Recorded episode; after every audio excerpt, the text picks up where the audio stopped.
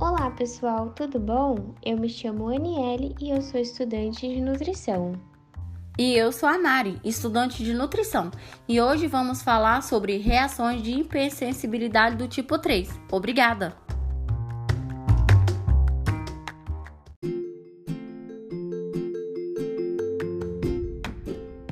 Reações de hipersensibilidade tipo 3.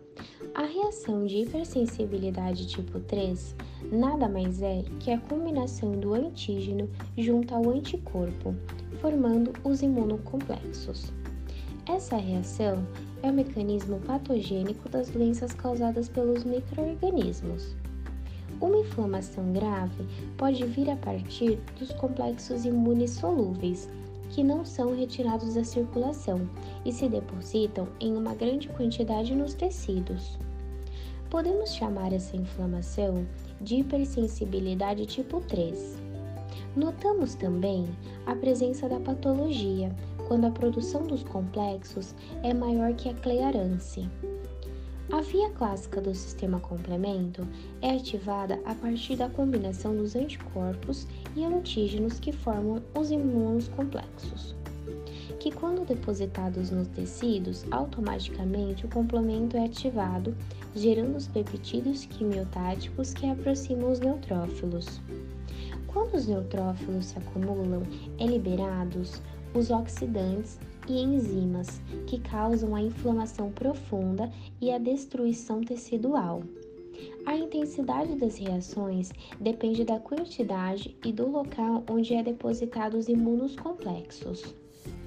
A eliminação de imunocomplexos é através da opsonização, fagocitose e ativação imediata do sistema complemento. Essa reação leva em média ou pode ser levada de 3 a 10 horas após a presença do antígeno e pode se desencadear em um indivíduo que apresenta insuficiência de proteínas, como C2 e C4. Irei citar as duas principais formas de reações.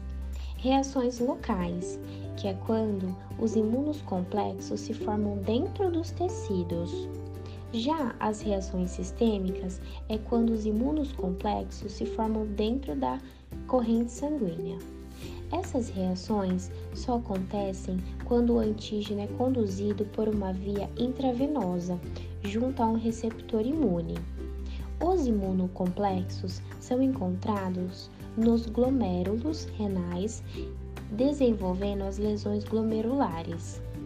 Devido à produção excessiva de complexos, poderá ocorrer a precipitação. Alguns locais poderão ser atingidos pela precipitação que costumam ocorrer em lugares de filtração, como por exemplo os glomérulos e sinóvias. Alguns exemplos de reações locais são peles, rins, pulmões, vasos sanguíneos e juntas. Mari, você poderia falar mais um pouquinho sobre as reações de hipersensibilidade tipo 3 para o pessoal? Em alguns casos de hipersensibilidade tipo 3, a patologia é induzida por uma alta carga antigênica. Isto é visto por uma inflamação do pulmão, pneumonite, causada por uma reação alérgica, em que a inalação de partícula de lixo orgânico produz uma quantidade de imunocomplexo nos pulmões, causando inflamação alveolar. Os glomérulos são locais comuns para a reação de hipersensibilidade tipo 3, devido à sua função de filtrar o plasma. Existem várias formas de o imunocomplexo danificar o glomérulo, porém a mais comum é a nefropatia do IgA, ou doença de Berger.